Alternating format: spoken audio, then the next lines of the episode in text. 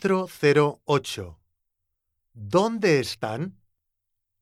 1, El caballo está al lado de la vaca.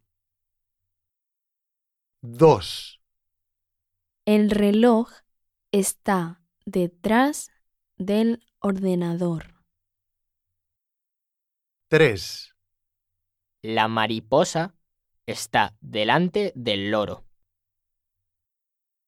4, Los zapatos están debajo de la mochila. 5, La goma está en el estuche.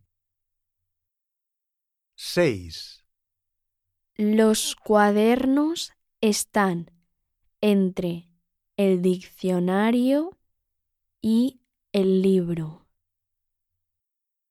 7, Las banderas están debajo de la ventana. 8, El bocadillo está en la papelera.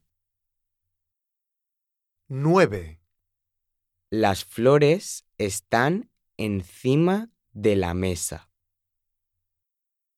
10. Madrid está en el centro de España.